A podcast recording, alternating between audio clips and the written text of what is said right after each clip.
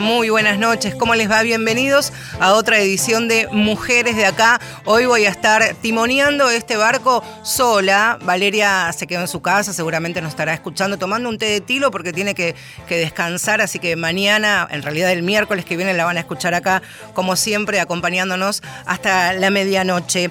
Esta tarde, el presidente de la Nación, Mauricio Macri, y la ministra Patricia Bullrich, hicieron una serie de anuncios que vamos a profundizar con especialistas que por supuesto tienen que ver con los anuncios diarios que va a ser el candidato a renovar la presidencia de aquí a las elecciones. En esta oportunidad, este miércoles, coincidiendo con la salida al aire del programa también, ha hecho unos anuncios que tienen que ver con la tipificación o la manera en que se va, se pretende encarar los delitos, las violencias hacia las mujeres. Eso vamos a profundizar un ratito, pero vamos a, a presentar a nuestras invitadas porque en este programa y en muchos que tienen que ver con la temática de género, intentamos ir más allá de estadísticas oficiales, tanto de la Corte, en su momento lo fue el, observatorio de la Casa del Encuentro, este cuenta muertas, ¿no? Como a veces los periodistas que intentamos tener un cierto enfoque en derechos humanos y eh, alejarnos un poco de todos los días decir un nombre y un apellido de una mujer que en situaciones violentas es asesinada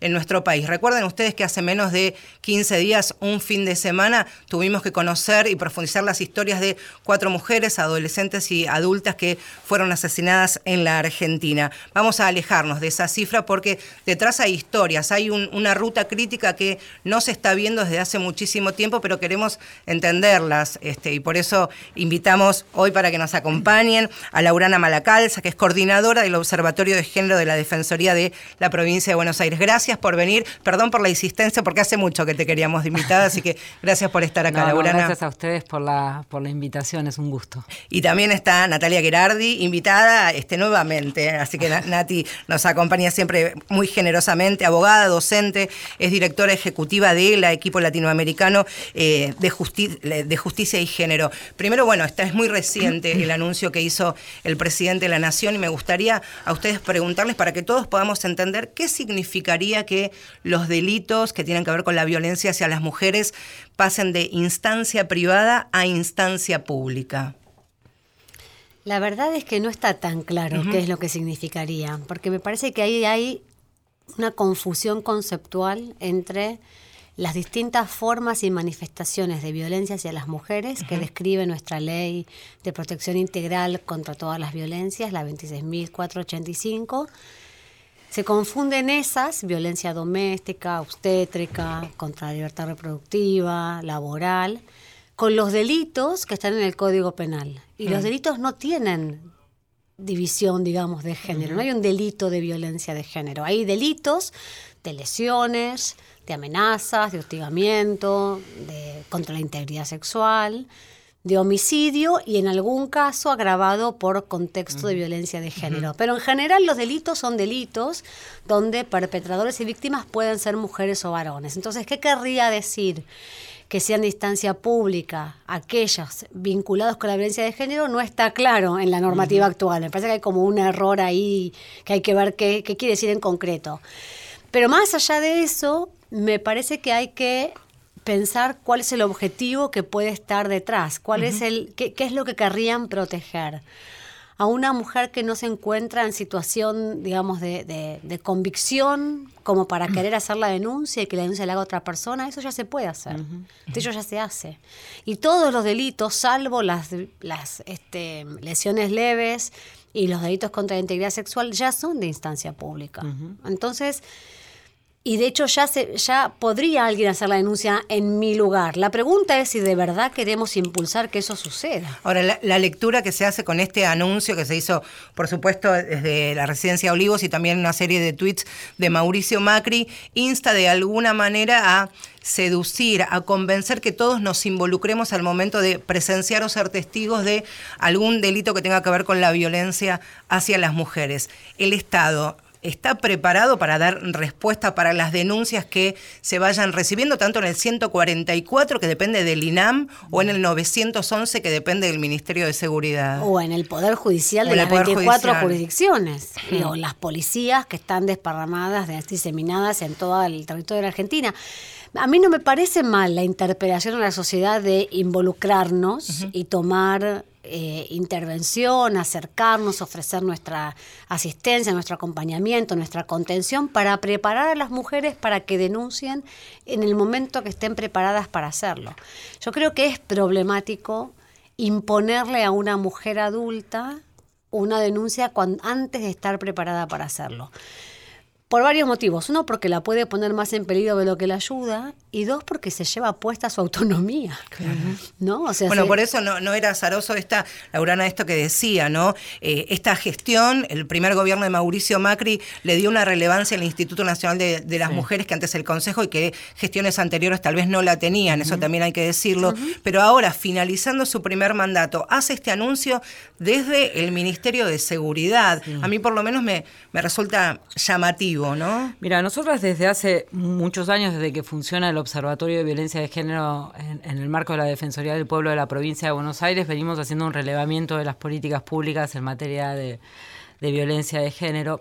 Y parte de, lo que hemos afirmado en todas nuestras intervenciones ya sea con actores judiciales, con actores gubernamentales, con organizaciones feministas, que hemos publicado en distintos informes, tiene que, para a nuestro entender, digamos, el modelo de, abordaje de las violencias de género que se ha definido desde hace muchos años, desde el Estado provincial y desde el Estado nacional, se reduce a un modelo de gestión seguritario, un modelo de gestión que aborda principalmente la problemática de la violencia de género desde el paradigma de la seguridad.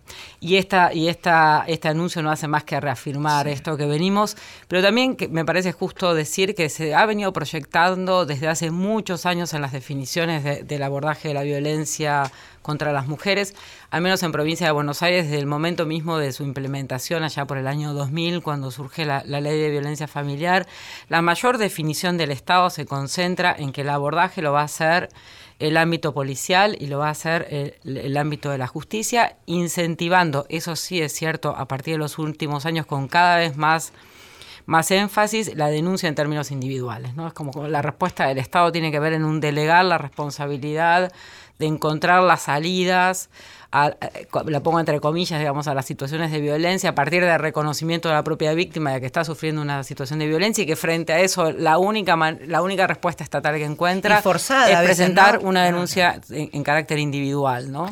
Y también parecería que frente a esas situaciones es eh, el Estado lo que hace es promover más una responsabilidad individual de la propia víctima de encontrar de, de esto, ¿no? De, de, reconocer las situaciones de violencia, de ir a presentar una denuncia, de hacerse responsables de encontrar las estrategias individuales de, de, cómo generar un proyecto autónomo de vida frente a esas situaciones de violencia.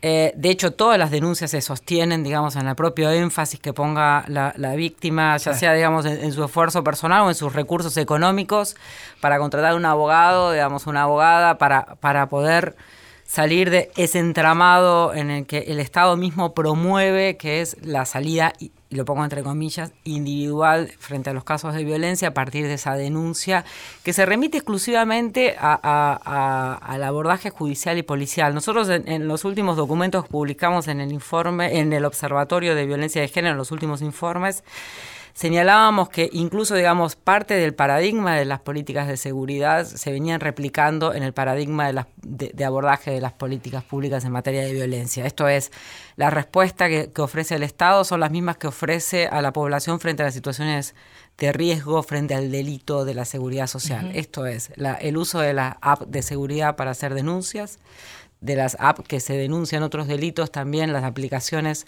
en la provincia de Buenos Aires, poder utilizar esa aplicación para denunciar la violencia de género, el uso de las tobilleras como instancias, digamos, que, que, son utilizadas por, por, el ámbito de la justicia penal para aquellas personas que están en conflicto con la ley penal, el uso de los botones antipánicos que se utilizan, digamos, para para denunciar otros delitos, se replica e-, ese modelo de respuesta estatal en, las definiciones de políticas públicas.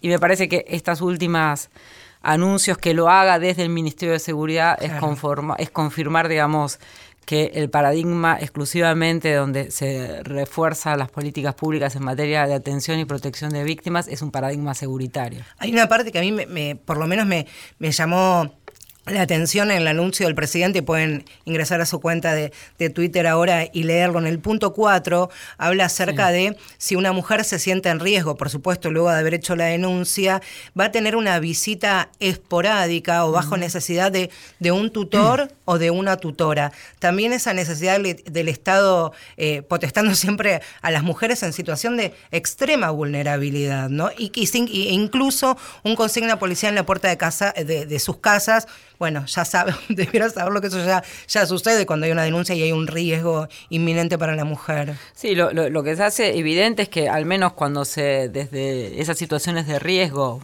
en, en esta respuesta estatal, al menos lo que conocemos más que es la provincia de Buenos Aires, frente al reclamo de alguna medida de protección, la única medida de protección que aparece es la que puede ofrecer la policía. Todos conocemos, digamos, las dificultades del funcionamiento de la policía en la provincia de Buenos Aires y sabemos que también eh, eh, frente a esas instancias lo que lo que no encuentran las mujeres es respuestas por parte de, de esas situaciones de riesgo digamos es enorme la cantidad de mujeres que han denunciado que frente a las instancias de incumplimiento de las medidas de protección llaman al 911 eh, pidiendo un móvil policial y ese móvil policial no se hace presente y sobre todo muchos, muchas veces en, lugares donde quizás la presencia policial pone aún más en riesgo a las mujeres, ¿no? Estoy pensando, digamos, en, en, barrios, en lugares donde la, presencia policial lo que hace es exponer más a las mujeres frente a otras violencias que atraviesan esos territorios.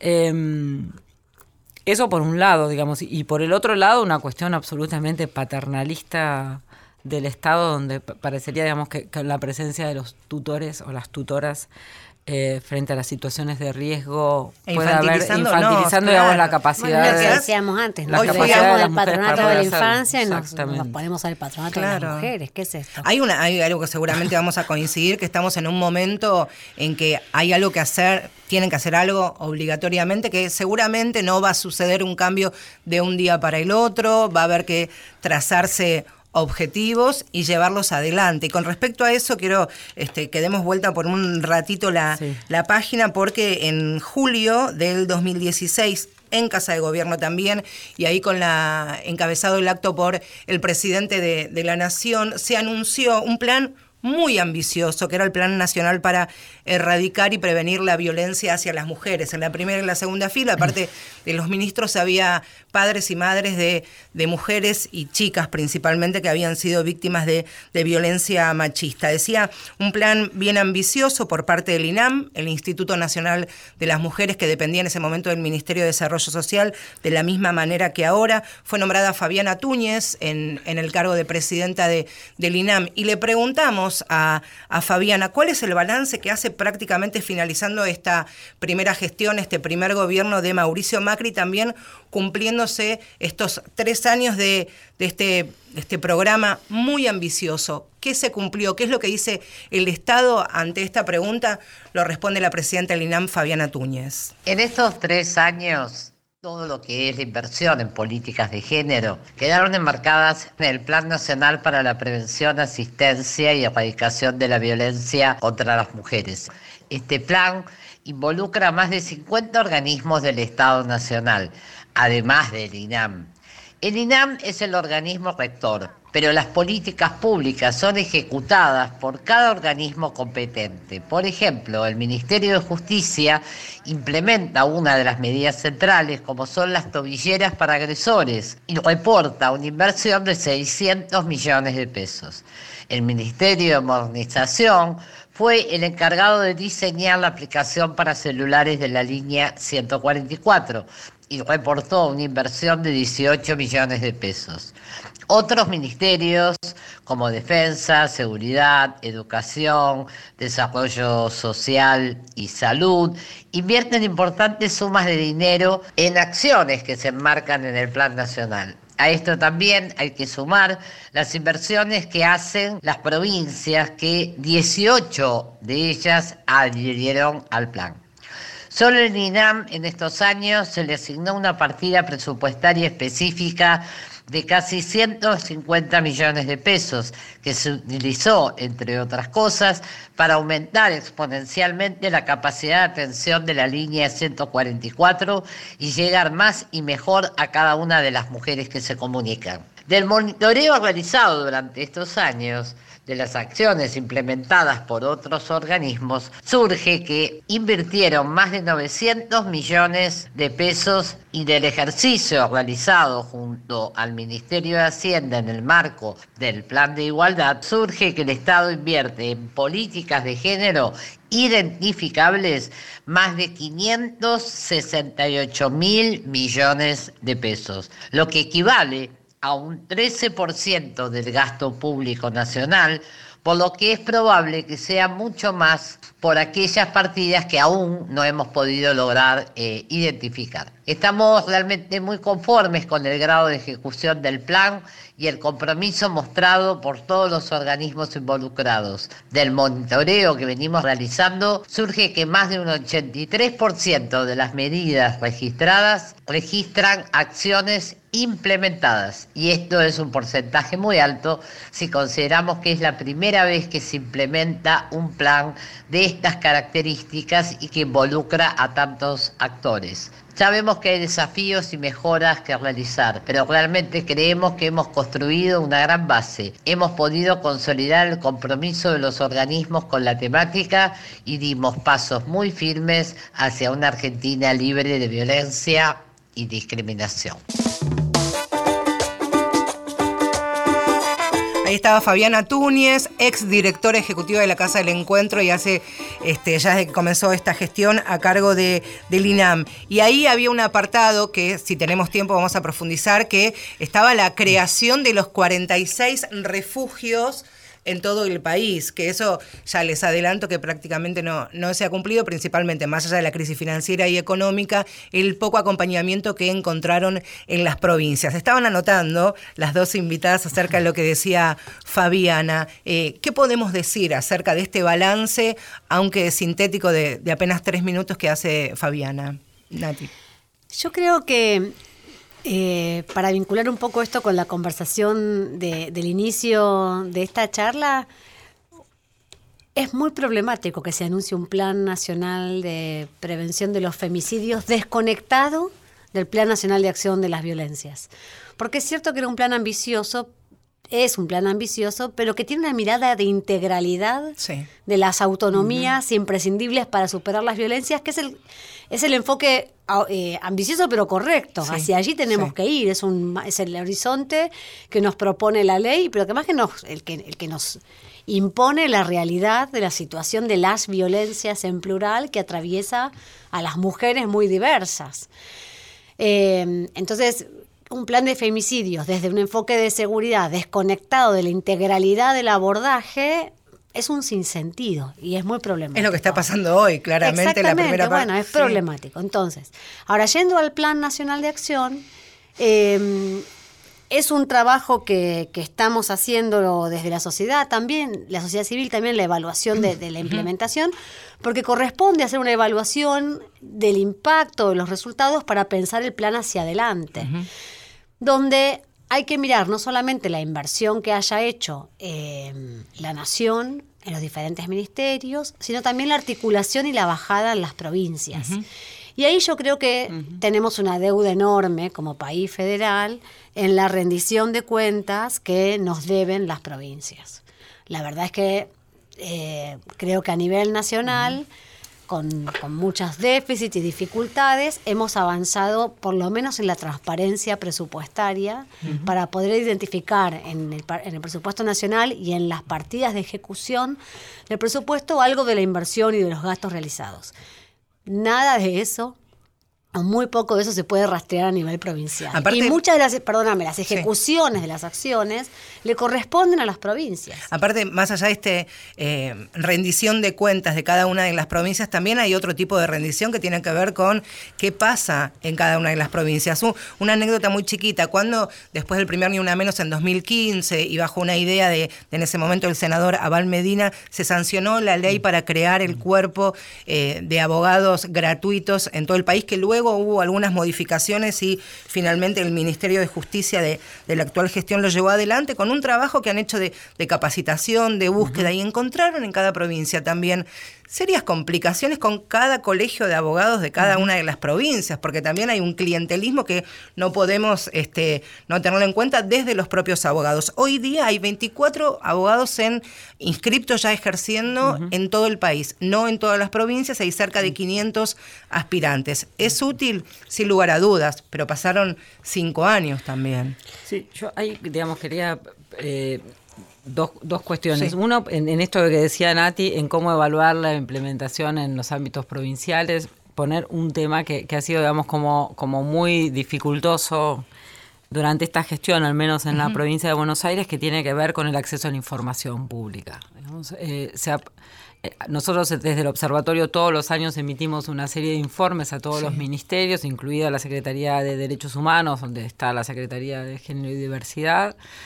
Eh, para hacer precisamente este tipo de evaluación y el primer año de la gestión se responden en esos informes y después reiteradamente hay un silencio en torno a la, respuesta estatal, digamos, en torno de cómo, cómo hacer una evaluación real del impacto e incluso, incluso en las, provincias, digo, en provincia de Buenos Aires. ¿eh? incluso pública, si uno quisiera en una, una, mesa de intercambio, de debate, incluso periodístico, digo, eh, la figura en, la figura de la secretaria de, género y de niñez es prácticamente eh, un juego de, oficio mudo también. Cuando uno quiere ir un poquito más allá y entender la, como bonaerense incluso lo digo, la hoja, la ruta crítica que viven las mujeres víctimas de cualquier tipo de violencia, hasta las más leves, incluso las más severas. Es difícil.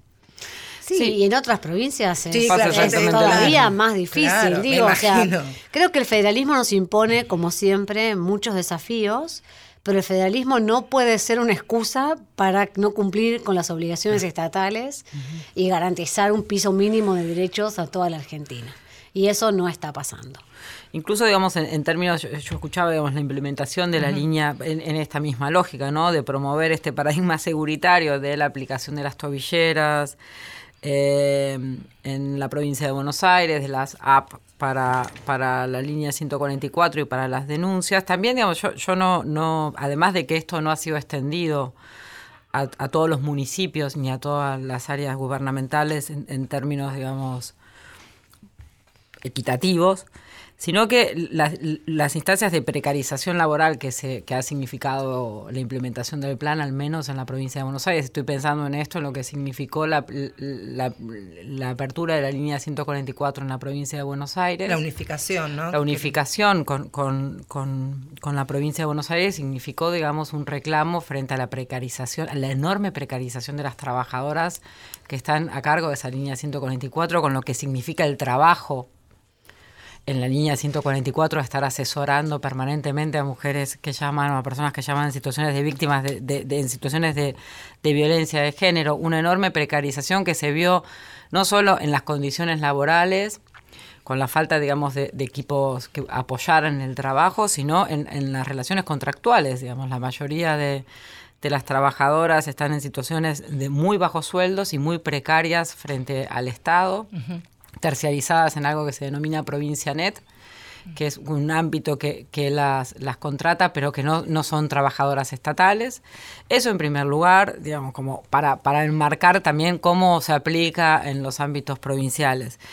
Eh, y por otro lado, respecto a lo que vos decías en términos de los patrocinios jurídicos, hay en 13 provincias que se implementa, en la provincia de Buenos Aires solamente en el, en el, en el Departamento Judicial de La Plata, eh, con dos abogadas y dos abogados por, por provincia frente a la magnitud de la problemática. Digamos. en, esto, cuando hablamos de, aquellos delitos de que, que, se denuncian como violencia de género, que requieren para el sostenimiento eh, no, impulsar la denuncia, sino sostener los procesos judiciales, es central el lugar del patrocinio jurídico gratuito. Nosotros veíamos por datos que teníamos en, el observatorio que se vienen respondiendo de igual manera año a año, porque sí es cierto que, la Procuración General y la Suprema Corte en la provincia de Buenos Aires sí ha empezado a producir información pública y la ha hecho pública, digamos, ha hecho eh, la mayoría de los, de los delitos que se enmarca la violencia de género son las amenazas y las lesiones, y de esos delitos cada vez aumenta más año a año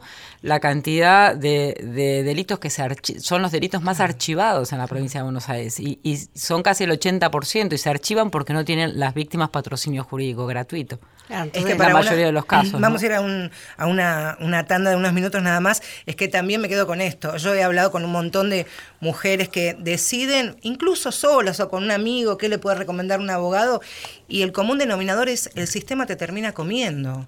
este, a una mujer que esto que decías, los recursos, el tiempo, después llega un momento que las puertas que se abrieron en un primer momento se, cierran en las narices. Nuestras invitadas de hoy les recordamos Laurana Malacalza, que es coordinadora del Observatorio de Género de la Defensoría de la Provincia de Buenos Aires, y Natalia Girardi, abogada, directora ejecutiva de ELA, Equipo Latinoamericano de Justicia y Género. Estas mujeres de acá, hasta la medianoche los acompañamos. Ya venimos.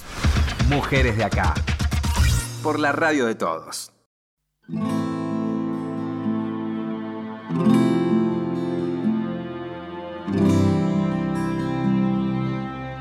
Marcela Ojeda y Valeria San Pedro, mujeres de acá. Mi cuerpo no es tu propiedad, mi vida no es tu decisión.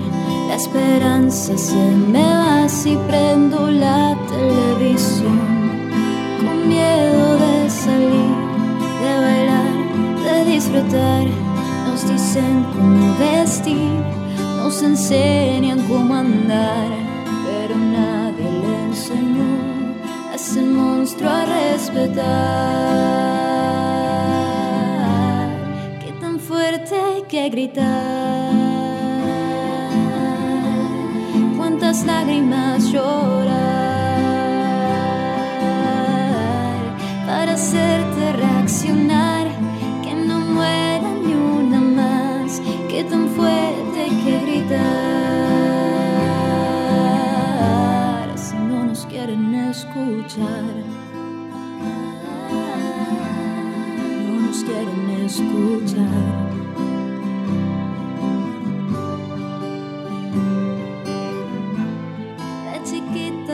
Enseñaron que los chicos son distintos. Nosotras con las Barbies y ellos juegan con vos te tienes que cuidar, no puedes hacer lo mismo, no existe libertad cuando existen femicidios, pero no voy a aceptar formar parte de este ciclo. Gritar? ¿Cuántas lágrimas llorar?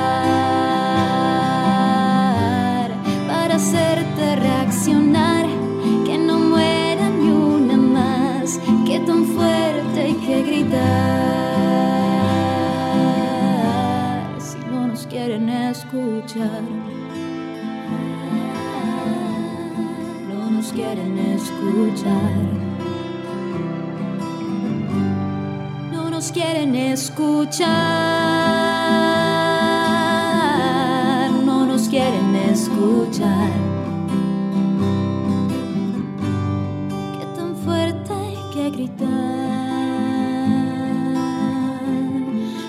lágrimas llorar. A quien estás escuchando es a Yami Safdie, tan fuerte se llama esta canción y seguramente la habrás este, escuchado en la radio, en la tele hace algunos días porque es esta nena de 12 años, adolescente, de la ciudad de Chascomús, en la misma ciudad donde vivía eh, Navira Garay, esta chica casi de la misma edad que fue asesinada bestialmente por un hombre que había sido señalado por su familia desde el primer momento. La mató eh, a golpes en la cabeza, así literalmente, y escondió su cuerpo dentro de un predio de la Policía Federal. Y una chica de esa misma ciudad de 12 años escribió esta canción que la compartíamos. 144, la línea gratuita de contención información y asesoramiento para mujeres en situación de violencia en sus diferentes formas. 144 en todo el país, los 365 días del año. Marcela Ojeda y Valeria San Pedro. Mujeres de acá.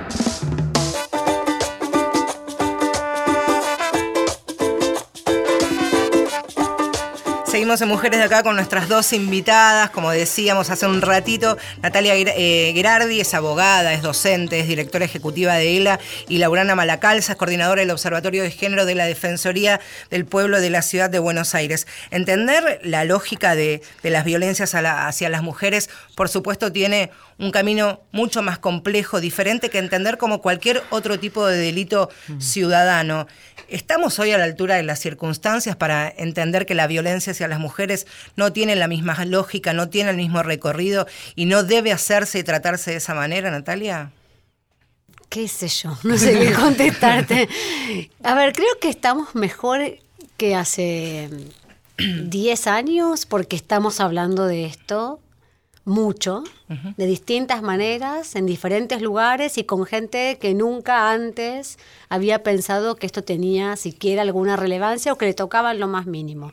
Y te hablo desde espacios laborales a espacios de atención de la salud, de equipos de salud, en las escuelas.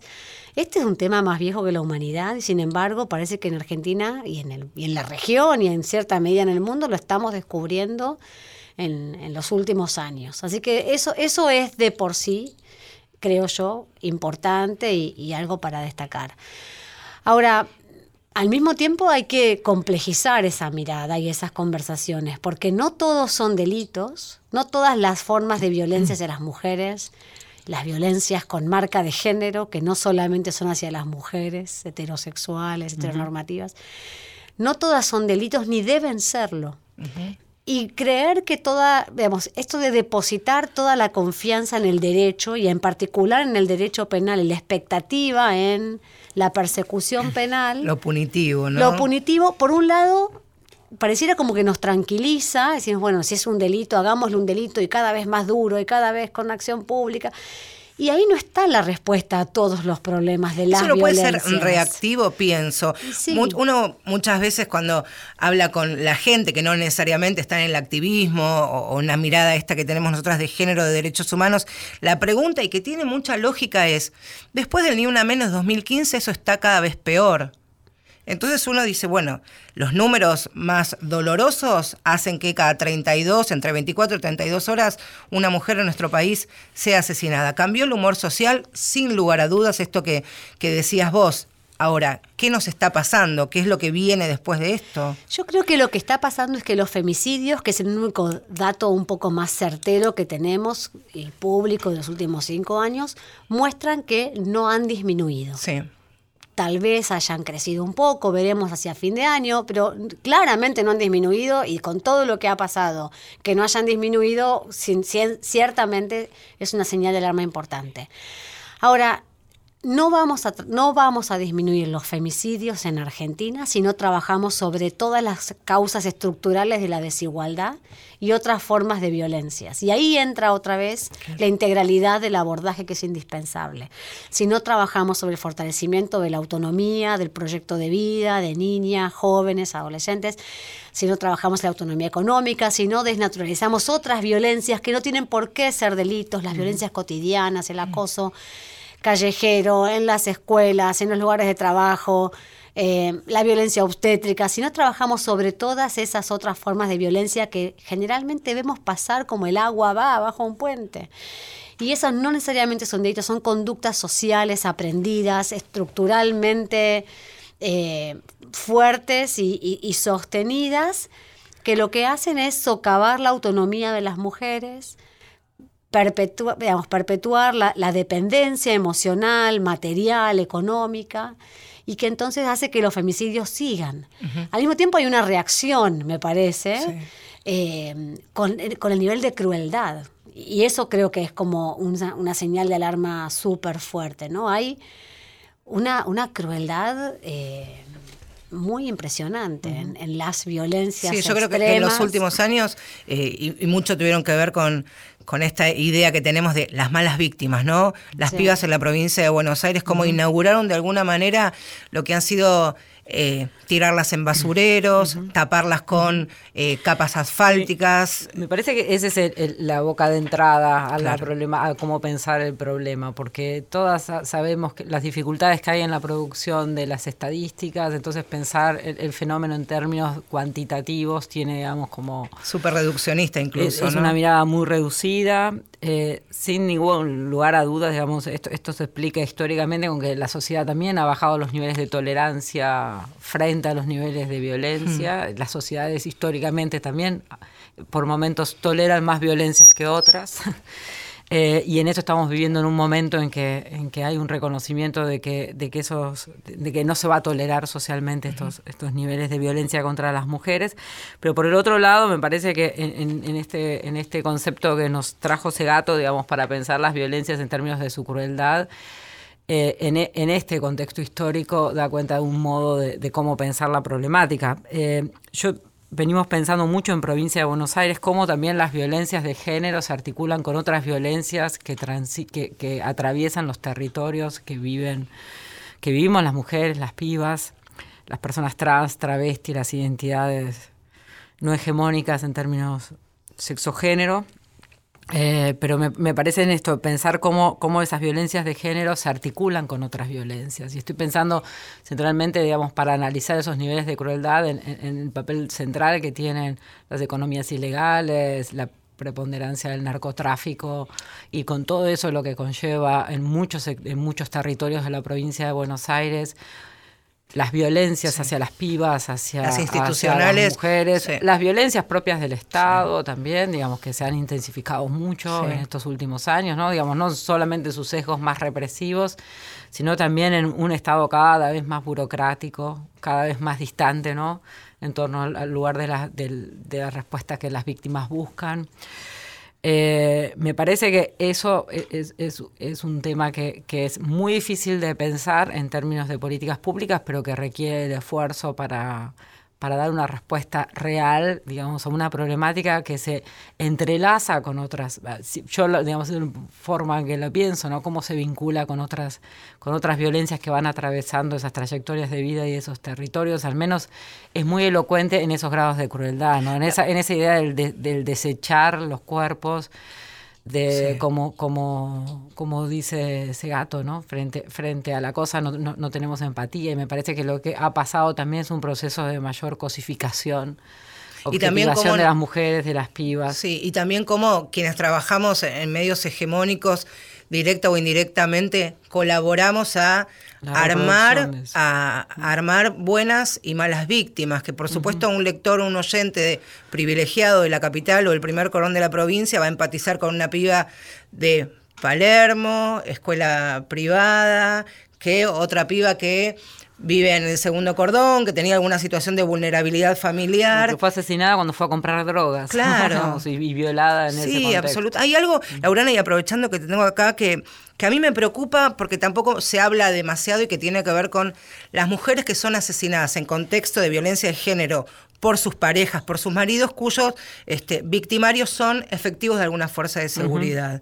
Eh, no sé cómo serán otras provincias, lo que más cerca me toca es en, en la provincia de Buenos Aires, e incluso si hay información de asuntos internos de, de la policía en los últimos tiempos que ha crecido y mucho, incluso de policías que han sido exonerados de las fuerzas de gestiones anteriores que vuelven a la carga con sus mujeres e incluso con sus hijas. Sí, ahí hay un tema de fondo que tiene que ver con, el, el uso del arma reglamentaria, digamos, fuera del hora- de los horarios de trabajo por parte de las fuerzas de seguridad. Y por eso digo que tiene que ver con, con- con repensar el tema vinculado a otros temas que atraviesan, digamos, la agenda estatal, que tiene que ver con eso como un punto central, que es que más allá, digamos, de, de las explicaciones que nos debemos en torno a cómo, cuáles son las construcción de las masculinidades y las feminidades en las fuerzas de seguridad, pero un tema central es el uso del arma de fuego por fuera de los horarios de trabajo. De hecho, los casos de gatillo fácil, los casos donde las propias, los propios miembros de la fuerza de seguridad son víctimas también eh, tienen que ver con, enfrentamientos o, situaciones de hostigamiento fuera del horario eh, laboral y sin embargo siguen utilizando el arma de fuego, digo, tanto siendo victimarios como siendo víctimas. Entonces, el problema ahí es discutir, ahí sí, con el Ministerio de Seguridad, cuál es la reglamentación o el uso racional de, las armas de fuego por parte de las fuerzas de seguridad. Lo interesante es que eh, Asuntos Internos del Ministerio de Seguridad de la provincia ha empezado, digamos, a dar cuenta de, de esos números, de la cantidad de femicidios ocurridos cuando son víctimas mm, mujeres de la fuerza de seguridad y cuando los victimarios son también parejas son que, tienen que la mayoría de los casos se dan bajo el uso de arma de fuego. De hecho, digamos, las últimas estadísticas es los, todos los femicidios que ocurrieron entre parejas integrantes de las fuerzas de seguridad se hacen con armas de fuego que se utilizan, digamos, en, fuera del horario de laboral. Ahí es un, tema que desde la política de seguridad debemos pensar para trabajar el tema de la violencia de género y no solamente pensar, digamos, eh, la que la política de seguridad sea la respuesta frente a la denuncia. y también a veces, a mí me hace muchas veces replantearme y tengo contradicciones que tienen que ver con, con mi laburo de periodista en la calle, qué informar, qué contar y en qué se suma desde el lugar de, los hechos dar detalles. Cuando murió Wanda Tadei, conocí, bueno, cuando le aprendió Fuego Vázquez y conocimos a sus papás, eh, sin saberlo se inauguró también una, una forma de eh, de dar muerte. De dar muerte. Yo he cubierto, y que, por supuesto a la semana salen de, los programas y de los diarios, que un tipo prendió fuego a una piba acá en Capital Federal y le dijo, vos vas a ser como Wanda Tadei. Y ha crecido también, por lo menos en la Capital Federal, por las estadísticas que hay, este tipo de ataques con, con fuego, con alcohol. Bueno, ese fin de semana donde murieron donde fueron, murieron asesinadas cuatro mujeres, una de ellas fue una que pudo sobrevivir apenas cuatro meses a, un ataque, ¿no? No es suficiente la letalidad, digamos. Claro. Es, que ahí viene acompañada una instancia de crueldad y de espectacularización de, las violencias. Sí, claro. Bueno, ahí tenemos que pensar no solamente lo, qué es lo que los medios nos dan, sino qué consumimos como, como público, ¿no? Como, como consumidores de medios, por qué está esa, ese morbo de atracción sobre la espectacularidad de la noticia. Creo que hay una reflexión importante desde los medios, pero también desde quienes eh, los consumimos, ¿no? Y exigir algo diferente y, conmovernos de otras maneras donde, donde lo, grave, frente a situaciones tan graves, no es el morbo lo que tiene que, que generar ¿no? la, la relevancia del tema. Pero quería volver un poquito sobre las policías, porque es cierto que el, nivel de letalidad del uso de las armas de fuego de las policías, pero me parece que hay una pregunta anterior que hacerle a las policías y es, antes de que la mate a su compañera policía, ¿qué hace la fuerza cuando una mujer denuncia a una pareja de la misma fuerza y cuánto protege a quién? Porque esa es la oportunidad de actuar. A mí siempre me interesa y me, desvela pensar qué hacemos antes de que mueran. Los femicidios son mucho más que números, como ustedes dicen, son personas, son historias. Eh, y solamente sirven para dar dimensión a los problemas y sirven si usamos el dato para mejorar la respuesta de la política pública. Pero esto lo que decís es muy interesante. ¿Qué pasa con una pareja de policías de cualquier provincia que ella ¿A dónde va a ir a denunciar? ¿A la misma comisaría donde todos los viernes se junta con sus Pero es que es lo que sé que claro, claro, pero tiene asuntos internos en las normas se fue actualizando y, abordando el problema. En las normas se abordó el problema de la posibilidad de denunciar una mujer a su compañero y colega o jefe en la propia fuerza. En la práctica, lo que sucede, y conozco casos que me han relatado muy recientemente de mujeres policías que son desafectadas o hostigadas o invitadas a partir de la fuerza frente a la denuncia de su pareja antes de que la mate.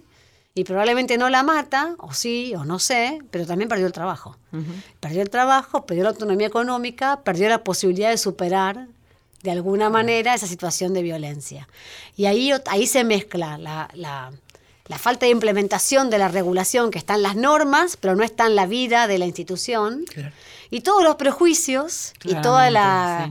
Em, la, la respuesta corporativa que a veces tienen nuestras instituciones, no solamente la policial, sino que muchas veces hay frente a, al incumplimiento de las normas. Y lo podemos mirar en cualquier lugar, en el ámbito de la salud, la educación, en Sí, los sí, por, por eso yo decía, digamos, en esto, cuál es la, la- la construcción de, las, de la masculinidad y la feminidad dentro de las, de las fuerzas de seguridad, digamos, en esto, en algunas entrevistas que, que tuvimos la oportunidad de hacer a mujeres que habían, policías que habían denunciado a, a situaciones de violencia, incluso, digamos, por sus parejas o incluso dentro de, de acoso y de abuso sexual dentro de las fuerzas, con sus compañeros de fuerza, que aunque no necesariamente tengan que ser con sus parejas, tiene que ver con la enorme de jerarquización de las mujeres dentro de las fuerzas de seguridad, digamos. Eso es un tema que recuerdo, digamos, en, varios años se ha venido trabajando en, en- torno a generar es- esa, esa mirada puesta sobre la perspectiva de género en la fuerza de seguridad, no exclusivamente en la denuncia por situaciones de violencia, sino precisamente dar cuenta, discutir, digamos, cuáles son el que hacer, las prácticas institucionales y cuál es el lugar de, la,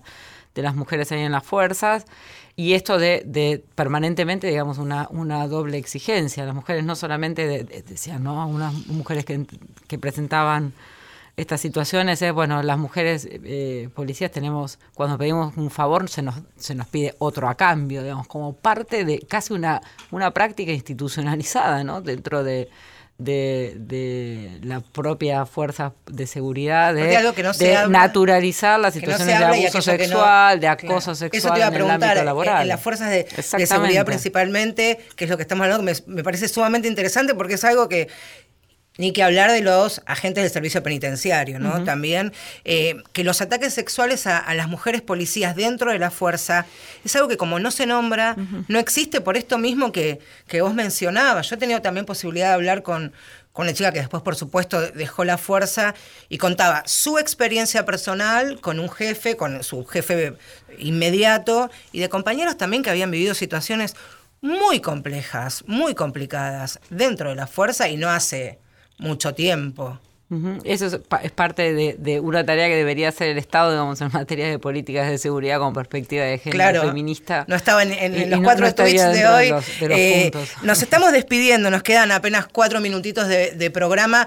No vamos a hacer futurología, no nos vamos a adelantar a, a fines de octubre y si hay, si hay balotaje el 17 de noviembre, suponiendo que las tendencias siguen como hasta ahora y como fueron las pasos, que eh, Alberto Fernández sea el próximo presidente, ha anunciado, por lo menos este, se ha hablado de la creación de un ministerio de, de la mujer.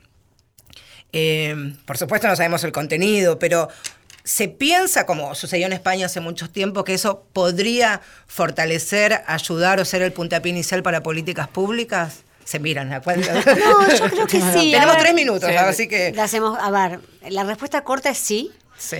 porque siempre que tenga la relevancia y la jerarquía política y no solo institucional Ahí vamos, claro. que necesita tener. Digamos, lo que no debiera pasar es la desarticulación de las respuestas del Estado en- en- desde el nivel nacional, como tampoco en las dentro de las provincias o dentro de los municipios. O sea, un organismo rector que esté sentado en la mesa grande de las decisiones es fundamental, porque la transversalización de género en toda la política y no solamente sectorialmente, solo se puede hacer si eso, si eso sucede, solo se puede hacer si esa, si esa institucionalidad existe. ¿Alcanza con eso? Definitivamente no, pero es un requisito indispensable. Sí, sí, coincido. Tiene que estar sentado en la mesa grande discutiendo política económica, financiera, política de seguridad, de defensa, de trabajo, de infraestructura. Ese es el rango ministerial que me parece que todas requerimos. Es para Eh, eso. Es para eso, no para discutir exclusivamente los temas de violencia. En, en su, digamos, exclusivamente. Claro, como si también a veces, eso un, claro, a veces tema, uno cua- ¿no? cuando de, escucha a candidatos e incluso candidatas a hablar de lo que significa una mirada de género, es como, por supuesto que es lo más grave, estos números que trazan una realidad, pero no todo tiene que ver con las violencias que Es hablaba si la Natalia. seguimos hablando solamente de las violencias, Tap- nunca las vamos a resolver. Claro. No, y una medida para esto, para ver de qué, de qué tanto lo entienden y lo ven así, todos los candidatos que van a estar compitiendo en las elecciones, es, vamos a ver en el debate presidencial, en el bloque que hablen de género, de qué hablan. Estoy segura que van a hablar solo de violencia. Ojalá entiendan el impacto de la deuda pública en las mujeres y eh, desde la perspectiva de género. Ojalá entiendan la salud, más allá de la ¿Qué pasa con las mujeres que están a cargo de sus familias en los barrios? Pasa la tarea de cuidado, en las mujeres con la economía popular, digamos, como centralmente pensar, eh, digo, en un tema me parece clave en esto, que ojalá sea tema de agenda estatal, tiene que ver con, con pensar las políticas de agenda de cuidado, pero no de agenda de cuidado también ahí de agenda de cuidado pensando, por ejemplo, en el lugar, fundamental que han tenido en estos últimos años las mujeres en las economías populares. Sí. Centralmente han sido, digamos, quienes han, han sostenido la crisis, como, otros siempre. como siempre. y pensar en, esa, eso es pensar una agenda de perspectiva de género y feminista dentro del Estado, ¿no? Pensar, yo Sabemos los impactos en términos de, políticas de seguridad, pero no exclusivamente en, lugar de tomar de las denuncias, sino el impacto que ha tenido la declarada guerra contra el narcotráfico en la criminalización de mujeres, de pibas jóvenes. en, esa, en esos temas queremos a, a la próxima ministra discutiendo. ¿no? Bueno, pueden ir a moderar. Vamos a proponerlo para que vayan a moderar el. Bueno, ya están seleccionados, pero el debate, por lo menos en, el segmento de, género. Agradecerles a las dos por haber venido, por haber este, compartido este Mujeres de Acá. En un día especial, la pegamos miércoles con, con anuncio. Natalia Laurena, muchas gracias, por haber venido. Y a ustedes nos volvemos a encontrar el miércoles que viene. Hicimos este programa. Diego Rodríguez a cargo de la operación técnica. Eh, la producción periodística eh, estuvo Inés Gordon, por supuesto, y nos puso al aire Néstor Borro. Este programa lo hacemos Valeria San Pedro, a quien le mandamos un beso y un abrazo grande. Y yo soy Marcela Ojeda. Hasta el miércoles a las 11. Gracias por estar ahí. Todas las barreras derrumbaremos. Somos más, aunque digan somos menos. Somos fieras en esta selva.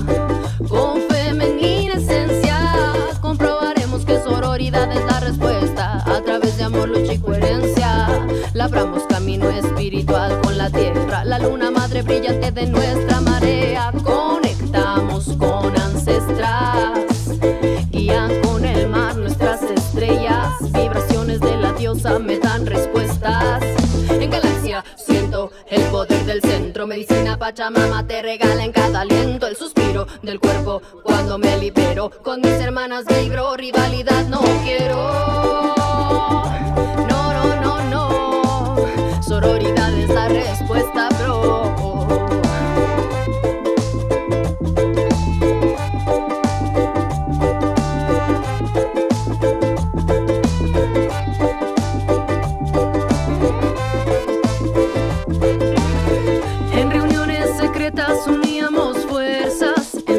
enseñanza, abuela, somos sus nietas, trabajamos por el bien. La magia está en este tren, donde no solo es ella y él, sin género también. Formamos economías alternativas, modo de producción que a lo normado arrima. Si